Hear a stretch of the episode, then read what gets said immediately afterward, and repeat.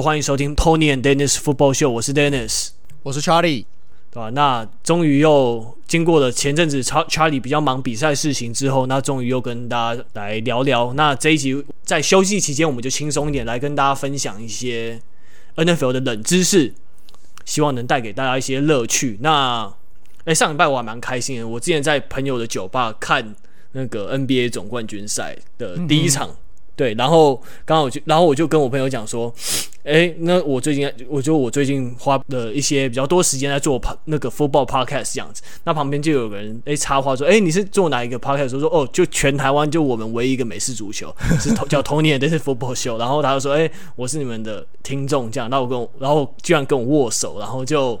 还原本要请我喝 shot，然后对，然后他，但他有先问我我有没有开车我骑着骑车啦，但我先说我有骑车这样子，但他就有质疑一下这样子，非常感谢，没想到居然会被认出来，刚好会巧遇听众，蛮意外，蛮开心的，不错不错不错，有成长 就是好事，对，没多少多少多少，然后最近那我刚好想跟大家推荐两个 podcast，第一个就是火箭队的一员。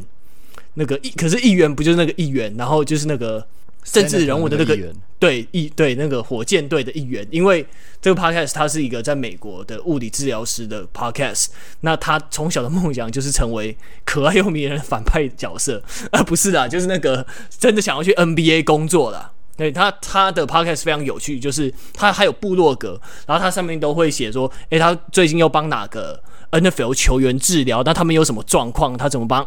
对，然后大概说他有什么样的困扰，然后会给他什么建议这样子。不过他跟台湾有些医师可能帮球员治疗完啊，或者是什么，他们会合照不一样。因为我有问他啦，然后他就说，因为其实美国那边还有他个人，就是他会比较想要保护球员的隐私，所以呢，他就都不会把球员的身份泄露出来这样子。那他常常有一些。小提示，然后我跟 Charlie 就常常在那边猜说什么，诶，他有什么李小龙的刺青啊？然后他是带拿什么样的位置？他有拿过超级杯这样，年龄大概几岁？然后我跟 Charlie 就会在猜这样子，然后我们就私讯给他，但他也不会跟我们说。那有错他就会说错，那他有对的话，他也不会跟我们说对，就还蛮有趣的，大家可以去看看。其实这样很 tricky，就是因为如果如果错了都跟你说错，可是对的不跟你讲，那其实反面来说就是就是只要不跟你讲的应该就是对的，或者八九不离十这样子。对，应该我们是蛮接近，因为 Charlie 他推理功力真的超级强。没有，就是就是嗯，Google 的功劳，Google 的功劳，对，全部丢给 Google 就对了。对，对，上班做这件事情，做这个 NFL 推理，好像还蛮杀时间的，就很快就会到下班时间。对对，其实还蛮蛮耗时间的。就是如果有一些他不是那种很大咖的球员的话，不是那种什么 Tom Brady 啊，或是什么 Lamar，就是这种很大咖的球员，然后。然后它的它的一些共就是它的特征，如果就是共通点太多，或是比较偏冷门，比如说什么李小龙的事情，这个真的是超级难找的。对 对，所以那这个这样子的话，就会比较花时间了，就真的要要从一些其他的蛛丝马迹里面，然后慢慢慢慢慢慢的用。删去法去去找了，但是就对啦，就是这个过程其实蛮蛮杀时间的。对，被被不小心被大家发现说我们上班都会做这种奇怪的事情。不要说了，我我之前两个就是之前比赛前两个礼拜要上班，基本上没有在上班的，都在忙比赛。哎、欸，可是你之前加班也为公司额外贡献了很多时间啊，其实还好，对不对？抵消起来的话，说真的，应该算有吧。对，现在求生求生欲望强烈，不知道老板有没有听？应该是没有在听啊。对，但是嗯，有，我有在加班。对，那另外一个要推荐的 podcast 就是那个 SSE 训练漫谈，漫谈的漫就是那个水部的漫，对吧？那他主因为。像前面几集有讲到那个可能健身相关的，我们发现这边收听率都还蛮好，相信说可能很多听众有在练健身之类的吧。SAC 训练漫谈，他的主讲人就是一位目前在国家训练中心当教练的的一位体激励与体能教练。那他常会分享一些训练相关的知识，那有时候也会跟运一些国内的运动体育界的人士来做一些专访，这样子。也是我跟 Charlie 都有在听的节目。嗯，我觉得他的东西蛮不错的啦，因为我自己本身就是受伤以后，我就开始对这一块非常有兴趣嘛，所以就是接触很多。那开始听 podcast 以后就，就是有有时候无聊，就是会上去打用这个东西训练这个东西当关键字去查，然后就听过几次他的东西，我觉得蛮有趣的。嗯，对啊。然后我跟这个 SAC 训练漫谈的主持人廖教练，后来我们自己私底下有联络上，那他我们也相交换了一些关于经经营 podcast 的经验呢、啊。那他也人也非常好，给我们一些建议回馈这样子，对吧、那所以在这边我们也顺势推荐两个跟运动。相关的 podcast 给各位听众，相信大家也会喜欢。对，那我们今天要讲的 NFL 冷知识，来跟大家分享一些有趣的小东西，可能大家从来没有想过的。那 Charlie 先来一个比较入门款的，好了，这入门款吗？呃、欸，算吧。我先说，因为新闻都有报啊。呃，也是啊，应该说这些，其实我们我我自己看了一下，我觉得我们今天讲的东西很多，应该。如果你是长期有在关注 NFL，然后一些乱七八糟的新闻都有看的话，其实有些你应该都听过了。但是如果你只专注在比赛本身，或是你看的时间没有那么久的话，你可能会有些东西对你来说可能是蛮新鲜的一个一个新闻这样子啦。对，那如果你是有看 NFL 看很久的人，或非常投入的球迷，就算你听到这些冷知识，你可能也会勾起你一些蛮有趣的回忆。那我们先来听听看吧。OK，好，所以第一个就是四分卫他会买礼物来犒赏自己的 O-line。好，这怎么回事呢？呃，我我先讲好了，因为应该说 O-line 的重要性，我们在以前不断不断的被提起嘛。那如果你有加入台湾的球队的话，我相信球队的前辈也会一直不断的去跟你们灌输这个观念。呃，我忘记我在哪里听过这句话了，但是我觉得这句话讲得非常好。他说：“O-line 是全世界所有的运动，然后所有的位置里面，唯一一个他的任务就是要保护，就是自己的队友。这是全世界唯一一个运动，然后唯一，然后所有位置里面唯一一个要，唯一一个他的任务是这个样子的。对，功能很特殊。对对对，它的功能不是进攻，是保护。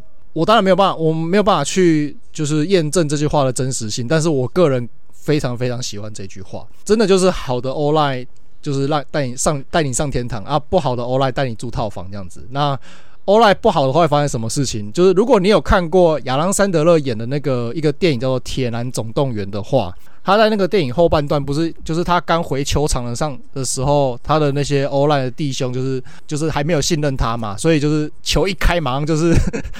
我们球队很爱讲，就是诶来对这样子，直接放防守球员进来，亚拉塞勒撞倒在地上，然后撞了好几次这样子。对，所以就是如果真的 O-line 很差的话，他就是要用他的身体去保护你，然后去帮你挡住那些壮硕的很，然后力大无穷的这些防守球员，然后一次又一次的这样撞击。那一场比赛下来，平均一支球队进攻跟防守大概就是各打大概五十个 play，平均啦，也就是说。嗯这些球员，他平均一场比赛，他要被对方撞五十次至少，对啊，所以这这个其实是很大量。那四分卫有好的表现，都有赖于这些队友帮你当肉柱、当人墙嘛。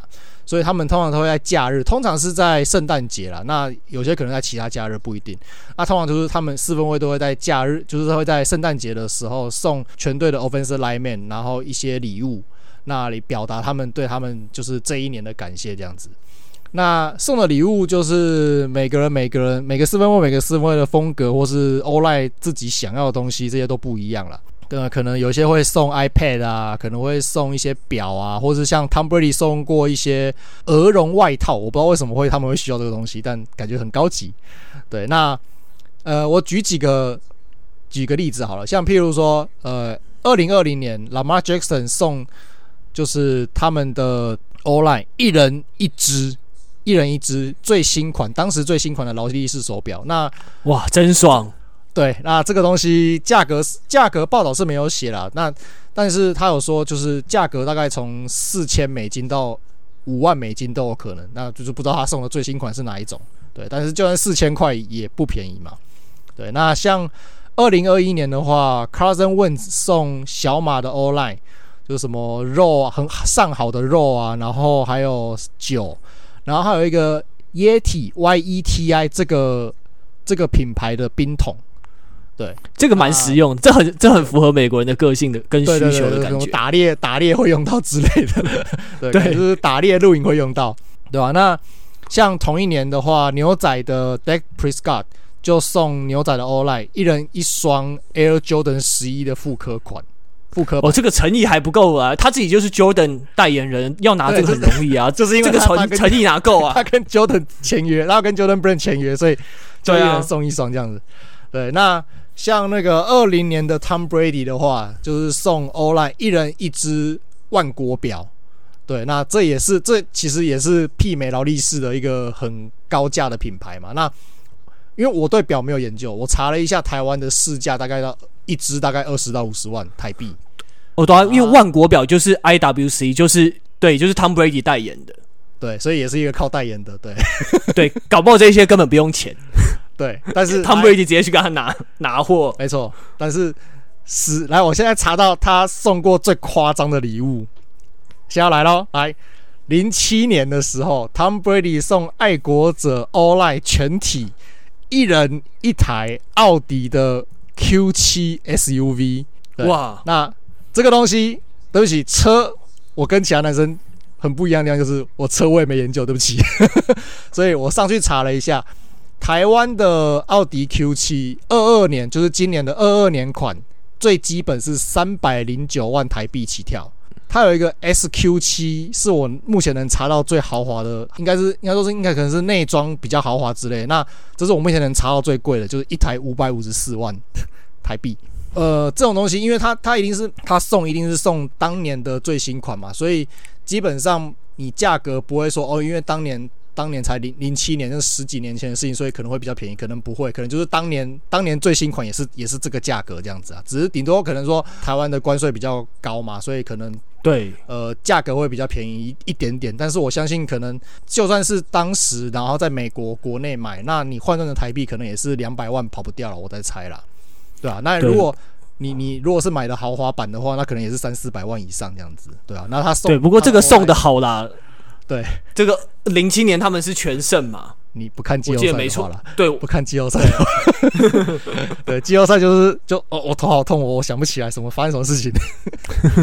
对，就这个这个礼物，我觉得很值得啦。对汤普瑞来说，应该算是蛮值得了。就是如果不看季后赛的话，嗯，对，那那这个其实送礼物这个几乎每年都会引起媒体报道嘛。那因为而且他们球员自己主动也会贴在社群媒体上。那像 Kyler Murray 去年送那个整组高尔夫球杆，就是蛮受到好评的。那 Mac Jones 还送比特币，就果然是年轻人不太一样。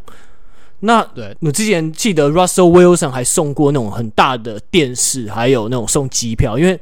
Russell Wilson，我不确定他现在是不是，但他之前是那个阿拉斯加航空的代言人吧，所以他就有送机票，对吧？就是大家礼物都是真的比豪华的，就每年这个也是一个比来比去，也是球迷一个看头吧。Kyler Murray 那个高尔夫球杆会受到好评，我觉得主要是因为他那个是刻字化的，他那个对他高尔夫球对有他们的名字跟背号，有名字跟背号，球袋上面那是完全是刻字的，所以才会。很就是觉得很有很很用心啦，对啊，很用心，对，很有诚意。嗯，好，那就换我来分享冷知识哦。那不知道大家知不知道，现在买 NFL 球衣还算是有付一个小保险。Charlie 之前知道这个吗？我不知道，我不知道这件事情。我知道，可那可能是我比较常常在逛那个 NFL 球那个的商店吧，就看有没有打折啊，或者是有没有什么球衣想要下手的，对啊，那现在是这样，他。现在买球衣就是有一个叫做 Jersey Assurance，因为我买球衣最怕什么？就是最怕说你刚好买了一个球员的球衣，然后那个球员没有多久就转队了嘛。对，所以这个球 Jersey Assurance 就是为了这个来的。所以就是如果你买了一件球衣之后，然后在九十天内这个球员转队，他不是被什么释出或者是什么什么发生什么暴力事件被联盟什么被联。被球队 cut，或者是直接被释出不要，他还是一个 active 的 player，在 NFL active 的 player 的话，那你九十天之内就可以换一件新的球衣给你。你要在这个他换队的十四天之之内先提出申请，NFL 就会免费换一件球衣给你。那现在 NFL 球衣它的买卖官方主要是跟 Fanatics 合作嘛，所以就是他们推出一个 Jersey Assurance。等一下，他换一球衣给你的话是直接。直接给你新球队的球衣吗？对，你就是把那个球衣还回去，然后给你新球衣。可是这个有多少人会想要会想要换？因为他到新球，他到新球队，第一个你不一定喜欢这个新球队，第二个他换到新球队还没有表现，你不一定，这这就是这个值不值得？我觉得就会有一点呃疑虑吧。这个因人而异吧，因为假如说你是某一位球员的铁粉的话，很多人都会跟着去支持新的球队啊，就爱屋及乌嘛。像是你很多爱国者的球迷，Tom Brady 转队之后，你还是去买海他海盗队的球衣啊，Tom Brady 的球衣还是全美销量第一啊。就譬如说像呃，譬如说呃，我第二支持的球员 Adrian Peterson，他当初。就是我有买他的那个维京人球衣嘛，那还好我是二零一二年就买的，然后后来过几年到红雀，我就不会想要买啊。如果是我的话，诶、欸，为什么？因为就打的不好啊。对，了解了解。那你哦，你这个考量我也懂。他最光辉的时期就是在维京人时期嘛。哦，对，这个真的有特别纪念价值跟意义在的。对对对，因为他就是在他在维京人的时候拿到了 MVP 嘛，然后也得到也破了，就是就是拿到了史上单季。就是跑正码数第二名的这个成绩，都是在维京人嘛，所以他如果在，他如果在你买他的就是呃红雀队的球衣，或甚至什么圣徒队的球衣，你就觉得感觉哪里怪怪的，嗯、对吧？譬如说，我懂我懂，像我今年我买了一件，我不知道有多少人记得这个球员，但是就是 Alex Smith 这个四分卫的球衣，很多人会记得好吗？最好是那么快忘记啦。因为他不是很有名啊，他并不是很有名。就是如果他会吗？蛮有名的、啊，会吗？他不是那种很一线的四分卫，应该这样讲。好，也是。他就是大概 B、嗯、B 到 A 这样子。对对对。那 Anyway，就是我买的话，不然你猜猜看，我买他的球衣，我是买他哪一支球队的球衣？酋长吗？不对。Commander 吗？接近，不是我买他 Redskins，Redskins 时期，对，我就专门去找他的 Redskins。其实那个有点像是刻字化啦，因为他他他已经退休了，所以其实都没有出他的球衣，我是直接刻字化他的球衣。所以我是专门去找他那个时候，就是他那个时候红人时期，所以上面是印 Redskins，然后红人时期的那个刻字化，提供刻字化服务，然后我上面写 Smith 这样子，所以我不是找他。我不是找他四九人的球衣，我不是找他酋长的，我甚至他后来穿 Commander 的，我也我也都没有，就是我也都不是买那个版本的，我是买他就是就是红人时代的球衣。那为什么？因为大家都知道他在就是还那时候还脚断掉的是脚，对对对，他还在红人嘛，然后还在还叫红人的时候，那脚断掉嘛，然后经历了很多很多的一些复健啊什么，最后回到球场上，然后带领球队回到季后赛，那个都是穿。红人这个名字的时代的球衣，所以我就是对这对我对目前的我来说是很有，这是很有激励的一个意义在，所以我就是我那时候想要买他的球，我就是专门找说，我就是要买红人，就是上面是 Redskin 的，我才要买，如果其他的我就不要这样子。哦，这个很有意义，这个很棒，因为他那时候是经他脚断掉之后，他手他后来就是细菌感染嘛，然后对差一点。对，差点挂掉，真的差点生命有危险。然后就是经历了超级多次清创手术，那最后才站起来。而且他整个是一开始是整个脚上面的肉全部被刮掉，然后还带上那种很恐怖的护具。对，然后整个脚上就已经小腿上几乎都已经没有肉了，超超惊悚。那我看那个纪录片，我边吃饭真的快要吐出来，那真的超可怕。对，那他复出了之后又拿下那个。Comeback Player of the Year 嘛，所以真的是一个活传奇故事。真的，我我也这个超喜欢这一则故事。嗯，然后他最呃，应该是去年吧，还是前年，我忘记了。反正他就是有上那个 TikTok 的演讲。那有兴趣的 YouTube 找得到，我确定 YouTube 里面找得到。那如果你有兴趣，然后你英文程度还觉得还 OK 了，你可以找来听看看。他在演讲最后，他要把他的裤管拉起来给大家看，他现在的。就是现在的小腿的样子。那基本上简单一点讲，就是科学怪人的就是真实版、写实版。他的小腿就小腿给我的感觉就是这样，就是到处都是补痕啊、缝缝合的那个痕迹这样子，然后就一块一块。那个那个基本上比，如果你胆子不够大的话，我只能说那个样子会比就是譬如说呃烧烫伤患者的那个表层还要惊悚。我我只能这样讲。我要求我。对，就是蛮蛮那个，我我没有打马赛克哦，就是直接给你看。他 TED Talk 里面，他也是直接把他当时的那个他受伤后的那个腿被清创手术那个样子，就直接对，高清无码给大家看。哇，我我是还好，因为我毕竟我是就是我是三类足底的，这种东西我看的还就是也不算看多啊，但是至至少有看过，有一点抗性，所以我是还好。但是如果嗯你自认对于血肉这些东西你会有点抗拒的话，那要先做好心理准备。就是如果你想看的话，我我只能这样讲。嗯 对对，那个纪录片也是同，应该是差不多等级的。呃，那个纪录片拍就是有带到画面比较少，也是有了，但是带带的比较稍微少一点点。哦，对，那回到球衣上，我能理解你这个特殊意义的想法，因为对，那或者是你可能球员跟着转队，但你不会想要跟着买球衣的，可能是像住在美国当地，你那种算是家乡啊属地主义比较。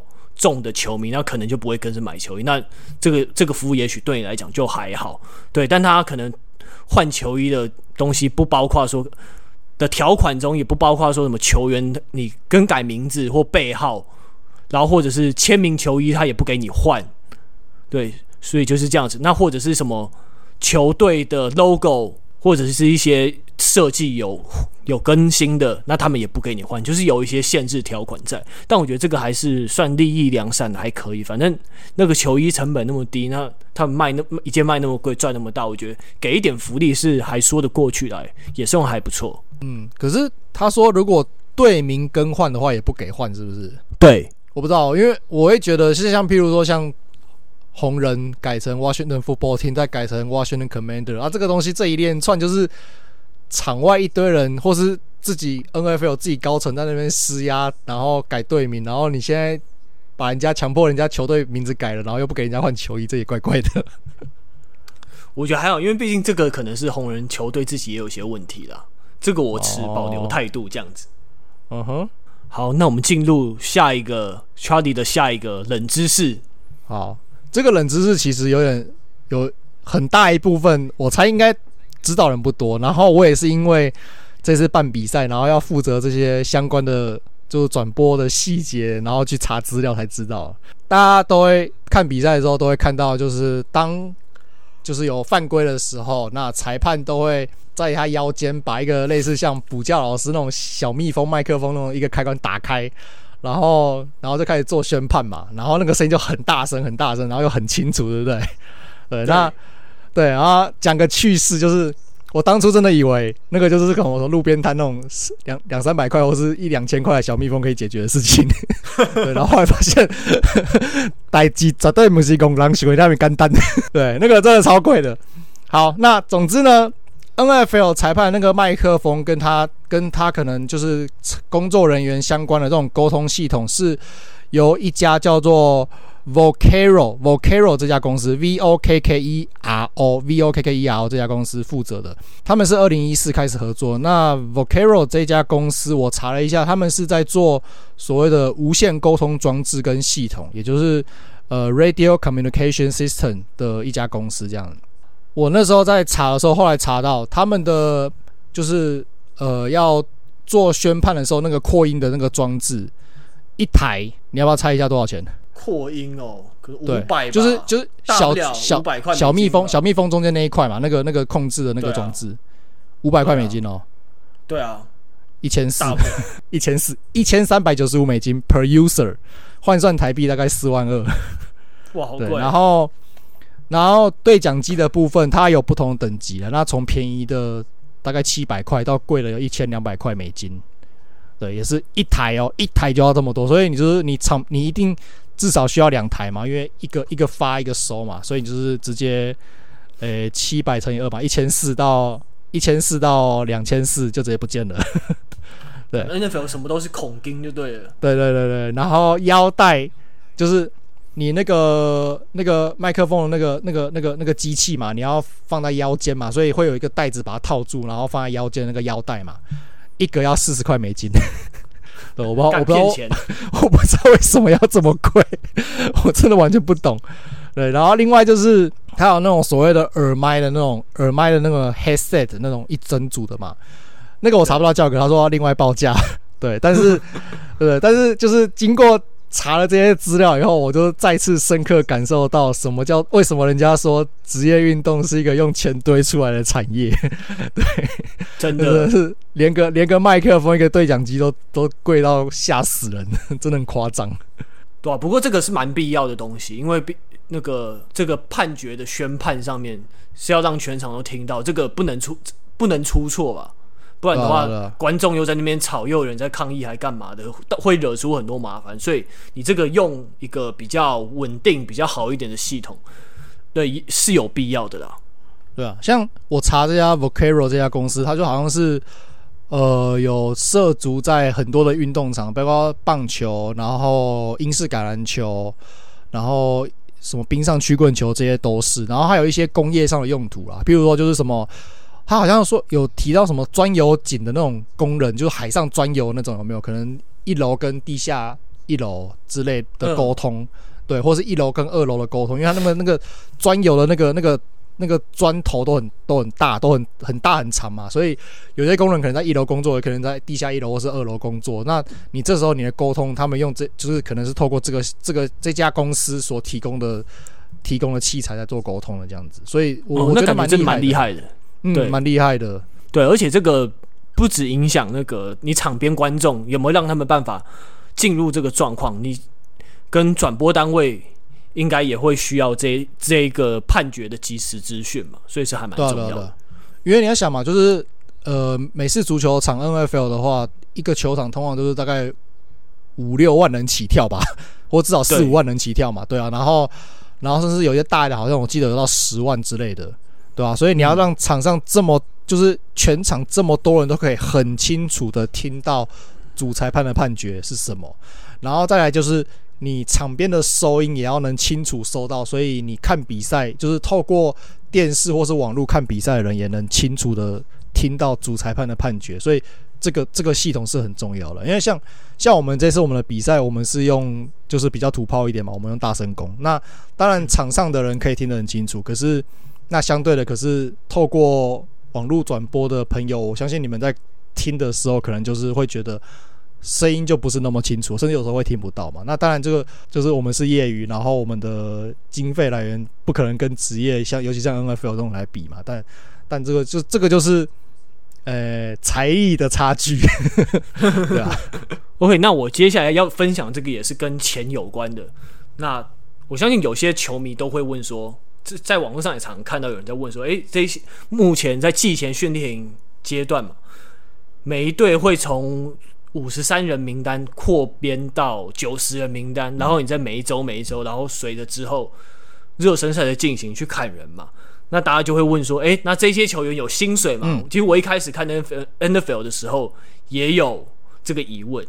对，那。我这边提供的答案是有钱的，那他们是以周薪来算，因为可能你下你这一场热身赛打不好，那马上就拜拜了嘛，所以他们刚好就是以周来算。那 Charlie，你要不要先来猜一下说，假如说那种没有经验的菜鸟，就是那种落选菜鸟，因为这个因为会领这种周薪的，一定是那种你选秀会没有选上，然后来 undrafted rookie 嘛？那你觉得这个大概一个礼拜要给他多少钱？如果你是这个球队的冠老板的话？这个其实问我不太准，因为我以前好像看过类似的报道，我记得一两万块吧，没记错的话，啊不不是不是一两万块，一两千块啦，北京。嗯，差不多。我想说一两万块，你是钱钱太多，是中乐透。没有我，我没有，我现在有点昏。大概我记得就是，我记得单位就是几千块啦，但是。但是我记得，然后我记得没有很多啊，所以我猜大概一两千吧。对，差不多差不多。那他们是以那个每日津贴的部分的算法来付的，就是 per diem，就你可以如果上网查的话，可以看到这个字 P E R，然后空白 D I E M，就是以每日津贴来算。那根据 NFL 它的那个劳资协议 C B A 的话，就是在训练营期间，球队要提供食物、住宿这些，还有你的这个薪资嘛，你的周薪。对，那的确跟你猜的差不多。第一年菜鸟球员他每周是一千七百块。好，虽然你的范围有点大，但还是算差不多啦。那有经验的老将的话，然后的话，那每周是两千九百块美金，是还可以吧？至少就是让你生活还过去，而且他们有提供住宿、食宿的，所以就还可以的。对啊，就是不算差啦，但是就是他就是一周一周的给，然后。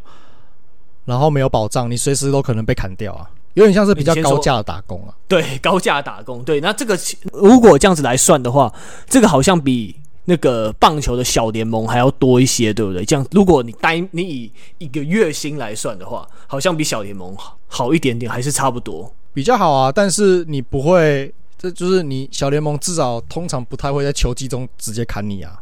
通常啦，对对，但这个应该就是只有季前的部分，因为就是 training camp 的部分而已，就是只有季前的几个月这样子。对啊对啊对啊，而且小联盟小联盟也比较久，它至少是一个球季啊。对，这个待不了多久的，就只是一个真的是一个暂时短期打工仔。所以你如果用这个角度去看，它其实是一个，当然薪水是更高，但是相对也更不稳定的一个工作。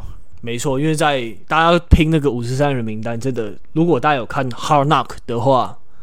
应该就知道那个真的是还蛮竞争，压力也蛮大，就是真的是就是很让人心惊胆战吧。你不知道自己什么时候会被教练叫进去办公室跟你握手，要你离开，很恐怖。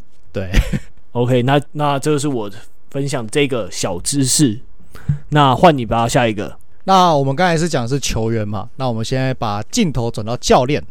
好，那教练当然我们知道，除了总教练 head coach 以外，他还有所谓的进攻教练 OC 跟防守教练 DC 嘛，然后他还有下面还有下辖一些各个 position 各个位置的呃专业教练嘛，然后可能还有一些什么助理教练之类有的没有的。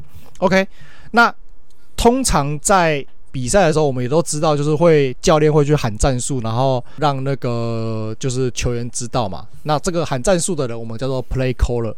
那喊这个 play caller 有时候可能是总教练自己会去 call，他可能会 call 进攻或 call 防守的 play。那也有可能就是进攻的交给 OC 进攻教练去 call，那防守的就交给 DC 去 call。OK，那有时候你们在就是我相信大家在看比赛的时候都会看到说，有时候镜头会带到那个场边，就一个比较在可能在上层观众席里面。中间会有一个所谓那种类似小房间，然后就一堆人在那边，在那边就是拍那堆人不知道在干嘛。你拍到那堆人，如果那堆人是穿着一堆穿着那种就是什么西装，然后看起来很悠哉，在那边喝酒聊天，那个通常是球队教球队老板啊，那个就不要理他。但是你如果是看到一群人，然后可能是穿的 Polo 衫，然后然后有球队 logo 的 Polo 衫，有球队 logo 对对对，然后可能拿麦克风在讲些什么东西，那个就是。那个就是球队的他们的 play caller，那可能是进攻的，可能是防守，或者可能都在里面，不一定。所以还要拿望远镜了。这个哦，对，还有有些人在拿望远镜，对对对。那 play caller 它有分，就是有些人会习惯在场边场边去 call play，那有些人会习惯在这种所谓的比较高楼层的地方在 call play，哦，他们英美国称作 coaches booth，或是或直接讲比较白话叫 coach coaches box。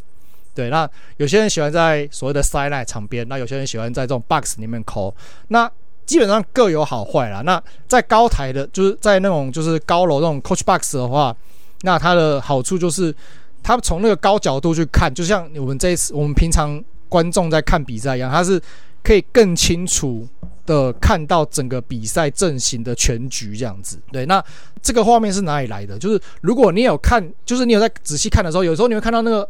比赛画面的时候，会有一台就是类似那种像摄影机，然后从旁边滑过去那样。那个就是那个就是他们专门来照照那个就是比赛的那个视角的那种高高角度视角那个摄影机。他们是透过那种轨道去去滑行，然后去去移动的这样子。那对于在这种 coach box 里面 call play 的的教练来说，那他可以这样很清楚的看到场上的局势的发展。那同时，因为他在 box 里面，他远离这个场边的这种喧嚣，所以他可以更冷静的去看待他的选择，然后更冷静去思考，比较不会被干扰这样子。坏处的话就是可能跟呃球员之间的沟通会稍微比较麻烦一点。当然就是可以透过这种我们前面讲的就是什么麦克风啊、无线电对讲机这些去做沟通，但是就是会稍微有点麻烦，但不是做不到，就还是可以做就对了。好，这是在 box 里面的好处。那在 sideline 的话，那最大的好处就是球呃教练可以跟球员直接面对面沟通。那有些教练说这种所谓的 eye contact 很重要，因为他可以直接就是面对面看他们的表脸部表情跟他们的肢体肢体表情肢体语言，那就可以知道他们的一些对于他的决定的一些想法。那有时候或是他们在场上的状况，或是他对他们自己当下身体的一些状况的反应，那他可以透过这些反应，这些肢体语言，然后去判断说他接下来。那要 call 什么 play 比较好，或者是说有时候他跟呃，譬如说好，譬如说呃，进攻教练跟四分卫在沟通的时候，那你可能透过对在楼上，你可能透过对讲机，那如果四分卫说好，你可能就觉得哦好，那那那我们等下就是照这样子去打。可是你在塞赖直接跟四分卫沟通的时候，他那个好，可能你看他就觉得。嗯，他好像有点面有难色，他可能其实不是那么的正面肯定你的决定。那你这时候可以直接应变说，好，那我们是你如果你看如果真的不是那么喜欢的话，那我们是换个方式来打，对，就是可以可以直接最及时的跟球员沟通，然后去有更调更弹性的调度这样子啦。对，那这个东西就是呃，不管在 sideline 或是在 coaches box 这种比较高楼的地方，就是各有好坏处这样子。那像以现在的那个。现在四九人的总教练 Kyle Shanahan，他以前还在还在猎鹰的时候，他就他就是 sideline 跟 coach box 他都待过。那他他也是觉得，就是这个东西其实没有没有哪一个比较好。就是你如果是一个好的进攻教练的话，那你更应该就是你两边都要能待。对，因为他就是两边。我认同这个。对啊，对啊，对啊。诶，那我想问一下，那你 Dennis，你觉得如果你是教练的话，你喜欢是在你自己会比较 prefer 在哪里 co play？我觉得会上面 box 会比较好，因为觉还我还是觉得说在上面 box 比较能清楚可能看得懂对方的阵型吧。因为其实你到了 NFL 层级，他那个防守阵型不像我们现我们这种业余打球的的，就是几种在变来变去，他们变化更大，所以我觉得更需要去看说他们防守阵型大概采取的是什么样的策略。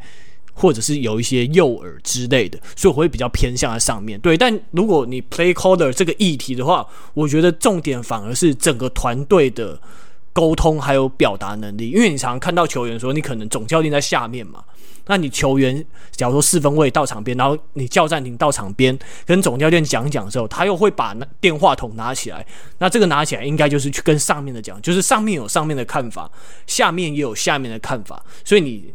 那个球员，你主要的那个球员四分位或者是防守组，也许是 middle linebacker 之类的，你要赶快融会贯通两边，你场边还有上面的讯息，然后赶快想好说之后的 play 要怎么应对。所以我觉得重点反反而是你整合。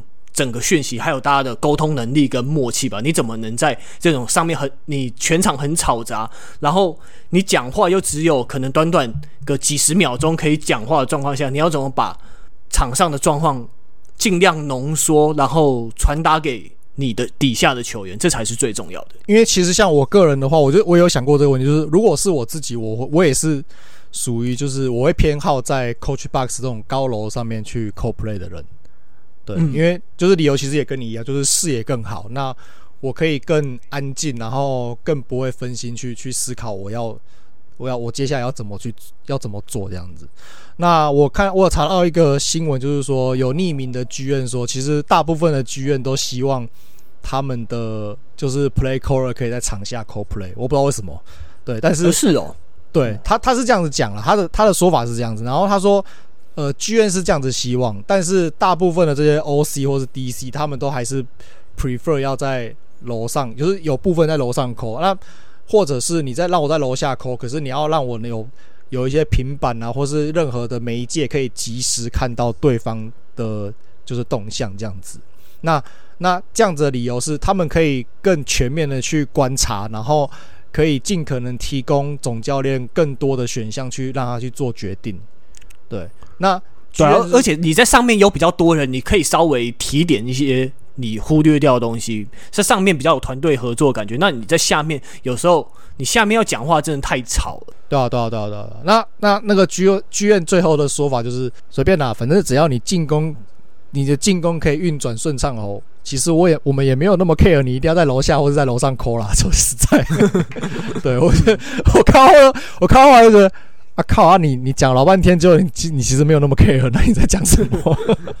对吧、啊？但是他们，我我不，所以我也不知道他为什么一开始就说他们，他们其实比较喜欢，就是这些 play caller 在在楼下。我就是，都你最后反正你最后都没查、啊，莫名其妙。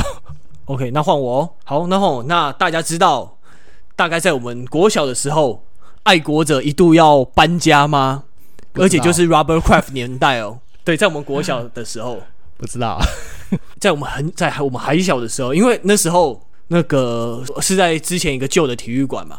那那时候爱国者想要盖新的体育馆，但那时候一开始当然是想的很美，想要说，哎、政府帮我出钱，那我再跟政府承租嘛，这样子我 rubber craft 的这个家族是事业，虽然事业有成，但我们不用承受这种好几亿的这一种资金的压力嘛，现金流也是有一定的压力的，对。可是政府当然觉得有点困难这样子，对，因为毕竟你们是一个私人的盈利的企业嘛，那为什么我要帮你这个忙？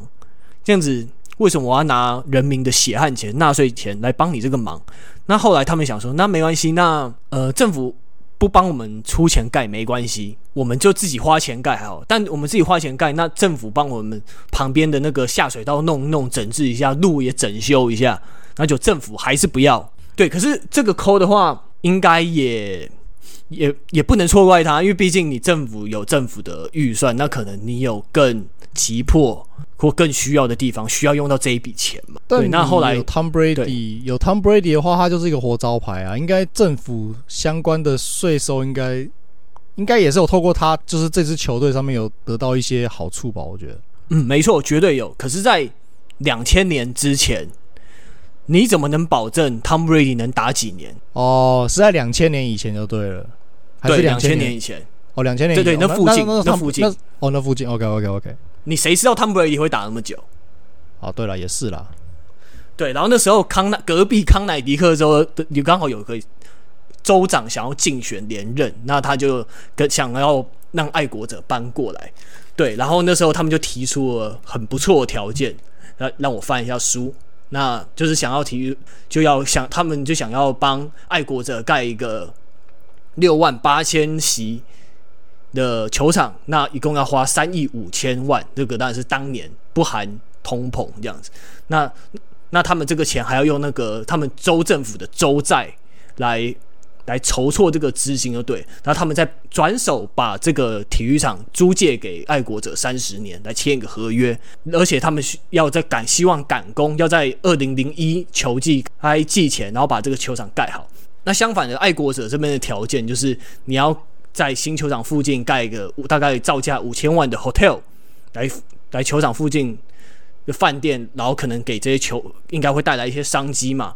那到时候除了球队的总部，还有训练的基地，也都要搬到康乃狄克州。哇，这个这个这个消息很大诶，这个事情真的很大条。因为这件事情如果当初成真的话，真的可能会改变 NFL 的历史诶。到到时候可能这六六冠在手的球队，搞不好就不是新英格呃，还是新英格兰地区吧？应，应该没错吧？对，那就不是波士顿地区的，就不是马马萨诸塞州这个州的爱国者队，就感觉会很不一样。对，可是就是事情就是刚好发展的那种妙，因为就是当初那那康乃狄克州那边他们的球场可能有些土地要收购，也有些钉子户的问题这一类的问题，你有些拆他们有别的工厂在那边要拆迁的问题，还有他们一些土地啊施工上的问题，导致可能到时候不能不止不能在二零零一开季供爱国者使用，然后还有二零零可能要等到二零零三年球季才可以。那后来爱国者那其实 Robert Kraft 这边当然还其实内心当然还是比较希望说把球队留在新那个麻州这边的嘛。那所以后来就整个瞧来瞧去之后，后来。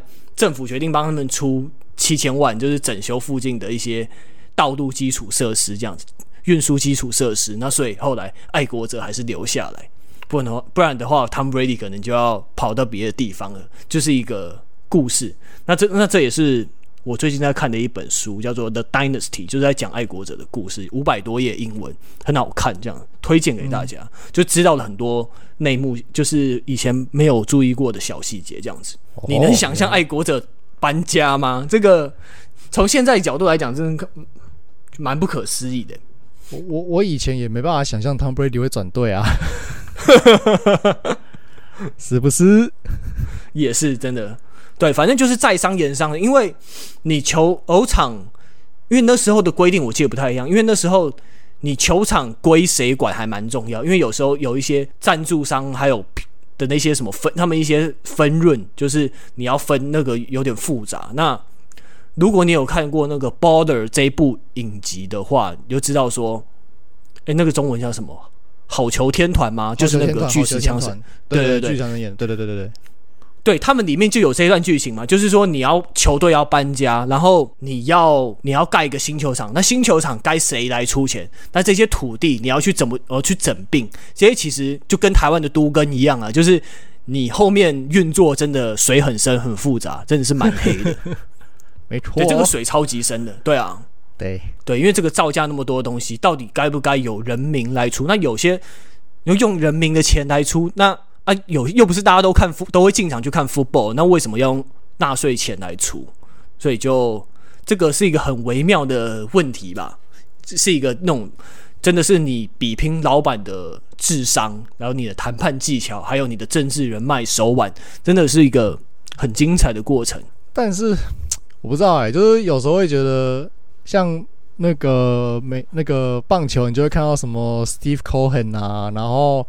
或者像篮球，你就会看到那个 Mark Cuban 这种，就是不把钱当钱看的 的老板，对吧？可是，在 NFL 你好像比较比相对比较少看到这种老板出现，不知道为什么。诶，我不确定说 NFL 的球队经营成本是不是有比 MLB 或 NBA 还高？理论上应该会啦，但是我觉得对于那种顶级的富豪来说，那个钱都已经就只是数字而已了。我我是觉得应该没差吧。对，但可能富豪跟我们想的不一样，他们有钱但不嫌多。你你能别人帮你出的，那为什么你要自己出？一定是这样子嘛？但是球队的市值是一直在往上走的啊。没错，没错。好那换你吧。那轮到我啦。那我们刚才在讲，就是我刚才我这边是在讲 play caller 嘛，对不对？所以你 play caller 这些 OC 或 DC 下指令了以后，那指令就会传到。呃，总教练这边，那总教练在下指令给，就是场上的球员嘛。OK，那场上的球员到底有几个可以有这种就是接收这些场边教练指示的无线电的这种呃讯号的的的人有几位呢？那基本上今年开始就是感谢 Hito 大联盟 Adam 他们的分享，就是棒球在今年开始。投捕可以导入，就是可以打暗号，然后，然后就是捕手打暗号，然后这个暗号可以直接传到投手的耳机里面嘛。那基本上 NFL 早就已经在做这件事情了。那当然，因为是每个运动每个运动的特性不一样。那在美式足球里面，应该说只有在 NFL 职业可以这样子用，就是进攻跟防守可以各有一位球员，他的他的那个头盔里面可以有耳机。那这个耳机基本上就是单向，就是他只能听，不能说，所以他只能听到来自场边教练的指令，然后他再把这些指令跟跟他场上的队友讲，但是他没有办法去直接的透过这个机器去跟去跟场边的教练做沟通，所以他如果有什么东西需要反应，他一样还是要去跑到场边去讲。那再来就是，呃，我要怎么知道说这个球员有没有戴？就是他的头盔里面是有耳机的，OK。基本上场上如果是在进攻组的话，那百分之百一定是一定是四分卫，这没有什么问题，所以这个就还好。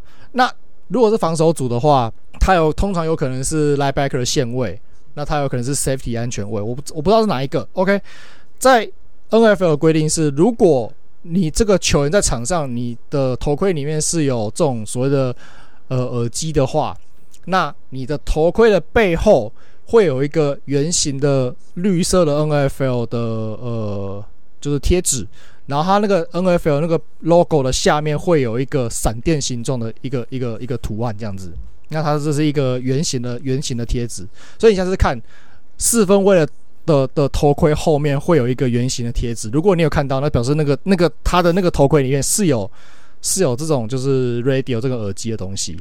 那我查了一下。就是这种这个耳机通常会是在他们的呃左耳的地方，然后会在大概哎，我看那个位置大概在太阳穴再再下来一点，所以就是也其实应该也就是很接近很接近耳朵的地方啦。对，但是应该为了保护起见，可能不会这么刚好就贴在耳朵旁边这样子。嗯，对啊。那呃，我在查资料的时候，就是会有一些呃算是趣事吧，就是有有。不不具名的 不具名的四分卫说，就是这东西其实这玩意儿其实有点危险呐。为什么呢？因为你也知道，这场上就是四分呃美式足球本来就是一个比较粗暴的运动，那有时候被 tackle 什么的，或是被撞啊什么的，被就是有时候那个那个他粘贴的那个就是耳机会被撞歪，然后撞歪以后，他可能什么就是线路接触不好或什么之类的。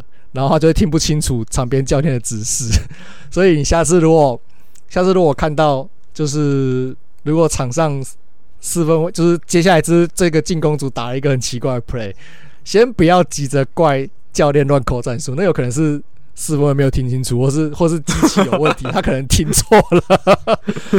对，但我不知道啊，那个因为这个也有可能是。也有可能是比较古早年代会有的事情，现在搞不好不会有，这个我不确定，对吧？因为他毕竟说是匿名的，对啊，所以对蛮蛮有趣的啦。就是有时候你会看到场上会发生一些很荒谬的事情，有时候不一定是不一定真的是球员的问题或是教练的问题，那有时候可能就是器材有问题。对，那这是第一个。然后另外一个很有趣的事情就是，有有一些教练很爱一直一直很高危啦，就是一直讲一直讲。他因为他这个东西是，就是教练只要有可能有。开按这样子，然后讲话，那个声音就会传到四分卫的那个耳机里面了。那这个其实好像也不能关掉吼。呃，也许吧。那但是 anyway，就是也也，他这个东西绝对不是只他讲的东西，绝对不仅限于他那个 play call 而已嘛，不不限于战术而已。对，他也会讲一些有的没有，他就是可能比如说。别人已经在哈斗，然后准备就是已经在拉啊，就是进攻组已经拉啊，准备要开球这样子。然后教练可能还会说：“哎、你注意那个谁谁谁，他好像要不利兹啊！哎、你注意那个，好像他他可能要做陷阱，叭叭叭叭，一直讲一直讲一直讲。”然后。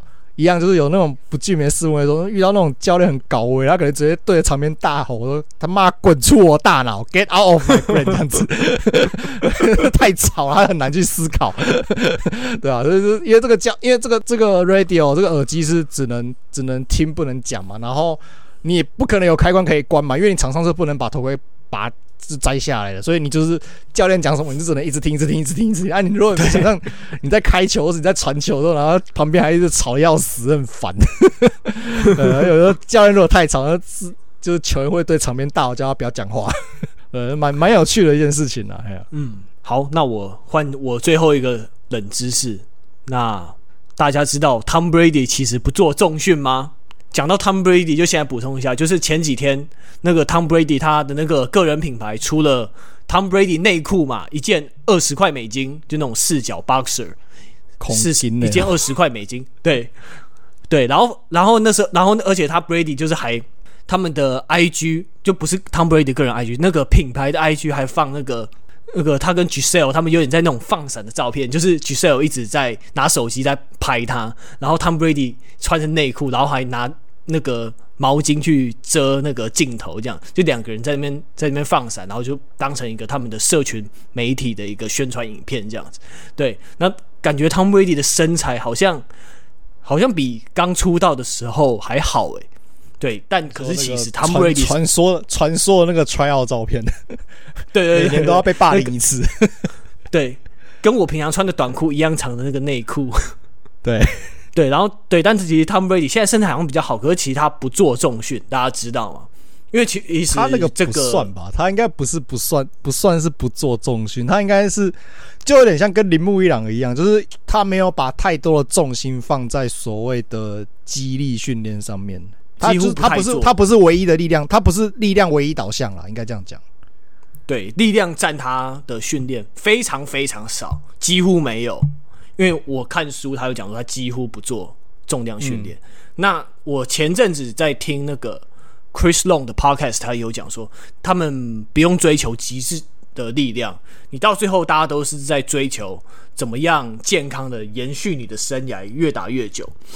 那 Tom Brady 这边他也有讲说，因为他是跟那个他的商业伙伴 Alex Guerrero 合作嘛，那他有讲说，他觉得那些大重量训练其实会带给身体很多的负荷跟损伤。我之前我刚好前几礼拜身体不太舒服，也有去给物理治疗师调整一下。那物理治疗师有他会跟我讲说，诶，你这样一直在做大重量训练，其实会让身体非常紧绷，这样，所以。所以我能感受到 Tom Brady，应该是也是类似这样原因，所以他都是用弹力绳来带给自己的训练一些 resistance 来做调整，这样子。对，那刚好 Charlie 最近也买了 TB Method 这一本书嘛。那我这些资料来源，我有些是在 The Dynasty 这本书看到。那 TB Method 这一本书就有讲说，诶，他是怎么吃、怎么睡、生活作息，你水分要补充正常，你要该喝多少水。他讲说要怎么帮你打造一个 Tom Brady 的 style 的生活跟训练模式嘛。那他。这本书，如果你有你是 Tom Brady 粉丝的话，你是可以买来收藏一下。如果你你有在运动，但你又是 Tom Brady 粉丝，然后你有那个信仰的话，你可以买一本来收藏一下。那他就中间，他就我刚好，哎，我上个礼拜去那个 Charlie 家嘛，然后我就把这本书来翻一下，然后他就讲说，他就有示范的几种，就是可能你都很简单的，就是。你怎么用弹力绳来练下半身？怎么用弹力绳来练上半身？然后他会有示范几个动作，这样子有照片示范这样子。那 Charlie，你觉得这个书有值得买吗？你这样看下来，我到现在没有时间翻啊。但但是，呃、我我以前有看过一些，就是呃，反正就是有人分享他一些部分训练的里面训练的部分的东西啦。我我看过一点点，对，但是。呃，我个人的想法是，因为毕竟四分卫也算是一个呃比较特殊的运动位置，所以我会觉得他的他的训练方式也许并不适合于所有的运动项目，甚至是所有的位置。对，绝对是。但是，对对对，但是他的他的一些出发点的观念是正确，就是比如说避免受伤。那增加你的身，他他的很多的这些用弹力绳训练，有很很大一部分是在增加自己身体的延展性跟柔软度。那这个对，他是说要让你的筋膜跟肌肉保持弹性跟长度嘛？对对对对对。那其实这个这个训练理念其实跟铃木一朗的训练理念很像，对啊。那他们他们都以他们自身的实际的赛场表现证明了这个这套方法是是是有效的。对，那当然是不是适用于每个人？那个每个人每个人不一样，但是这个这套方法绝对是有效的。对，那这部分他这个训练的出发点的这个观念也确实是是应该要被接受跟参考的。对，但是你还最终还是要依照你个人的专项、跟你个人的目标、跟你个人的需求去设计适合你的的运的的训练方式了。这是我的想法，但是他的东西确实可以参考，对吧？那至于饮食这个部分。我个人的想法是，嗯，蛮极端的啦，因为就是你你你连怎么说呢？就是譬如说什么什么咖啡、咖啡还有茶啊，还是什么东西都不喝，对吧？但是你说职业运动员可能做得到啊，像像我们平常在上班什么的，我早上没有咖啡，我真的会死掉。对，所以所以我对不起，我做不到。那如果，但是我同意你说的，就是如果你是 TB 粉的话，呃，我我觉得可以买一本来供着也不错啦。姿势还不错，对对啊，奉为你的生活指南，看你能达，也许能达到什么三分之一之类，对吧、啊？因为这些运，这些很极，我们在运动员中听到很极端的这种训练或饮食模式，真的对一般人来讲太难。像之前不是还流行什么无麸质饮食，那个麸质的东西随便都太容易吃到，这个超难。所有会引发发炎反应的的东西都不吃，所以好像红肉都不吃吧。对，这个太容易吃，这个对我们来讲也太容易吃到，你随便买个便当都会有。对啊，对啊，对啊，就是你你要达成这些东西，基本上它很多的要求是职业运动员才比较有机会可以达成的。那你平常你业余上班族，你要做到不是不行，但是会活得蛮痛苦的。对，对你会活得蛮痛苦的，对吧？那这种东西一样，再分享一下以前。江教练的 podcast，他有提到，就是他那时候是以减肥当例子，就是他的意思是说，你不要想你是要减到几公斤，而是你你要想你要活在几公斤，就是你不要想说我要减肥减到哪公斤，而是说而是说我要以哪呃几公斤的生活方式来过我的人生。所以，嗯，一样的意思就是你，你不要想着说你要怎么练，然后怎么要求什么，而是，而是说怎么样的要求，怎么样的练法是你比你现在的人生是可以接受，而不是说你刻意要把自己套到一个很，就是让你自己非常非常非常不舒服，然后会人生套到一个数字里面，对，然后人你的人生可能会被搞得一团乱的一种一种一种一种训练或是或是生活方式，然后只为了达到一个。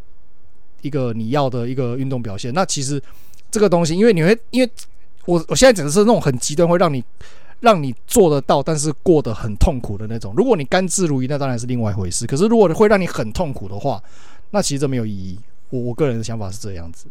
OK，好，那节目最后我们再加码一个数据单元。我们很我们蛮少讲数据的，其实那四分有一个数据只有四分位有，不知道大家想到了吧？传球、达阵、interception 之外，就是 game winning drive 跟 comeback drive 有什么不一样？这个你在查资料，你在那你在那个什么那个网站 Football Ref Reference 一定会看到嘛，它都有列出来。那你知道这两个有什么不一样吗？因为前上个礼拜我也跟 Charlie 在研究，然后 Charlie 他被我搞的。我们用中文来讲，这个算是制胜公式，还有什么反扑公式？呃，反到底反呃后来居上，后来居上的 comeback 嘛，for 就是第四节的 comeback comeback drive。对，这到底有什么不一样？Charlie 要不要来介绍一下？这个这两个条件达成的条件有点类似哦。就根据那个 Football Reference 它的定义啦，那呃所谓的第四节这种后来居上 comeback drive 的话，你要造最后造成的结果是一定要是赢球或者是平手。那如果是 game winning drive 的话，那你就只能赢球。其实这是最大的分别，就是 comeback drive 你可以允许平手，但是 game winning drive 的话一定要赢球。那对，再来就是。呃，这个 drive 要发生的时间，那这个也会有一点点微妙的差别。那如果是 comeback drive 的话，你在第四节或者在甚至延长赛的时候，你一定要落后，然后落后了以后才发生了一个由进攻组发起的这个得分 drive。那如果得分要赢，要超过或平手。对对对对对对，game winning drive 的话，就是一样是第四节或是或是延长赛的时候，你要。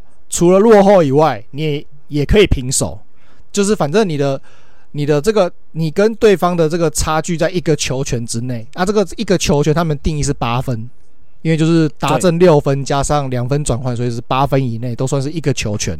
所以就是 game winning drive 的条件就是会比较，它的最终结果比较严格，就是只能赢球。那它达成的这个。呃，先先决条件会比较宽松，就是你除了你可以落后，也可以平手，那反正就是差一个球权以内，这样就对了。好，嗯，那那你的这个呃，在平手或是落后的这个情况下拿到分数了嘛，然后赢球了嘛，那造成赢球的这个 drive 一一样是要进攻造成的 drive，这样子。好。那有些人可能说，诶、那我可能是在第三节的时候就开始打这一波进攻，可是打一打，他刚好第三节结束，然后第四节就是接续继续打，然后，然后这个这个这波 drive 得分，然后就平手或是或是或是反败为胜的，那那这样算不算？算。但是根据 Football Reference 的定义，它的这这一波，如果就是你这一波是从第三节一路打到第四节，然后得分的嘛，对不对？好。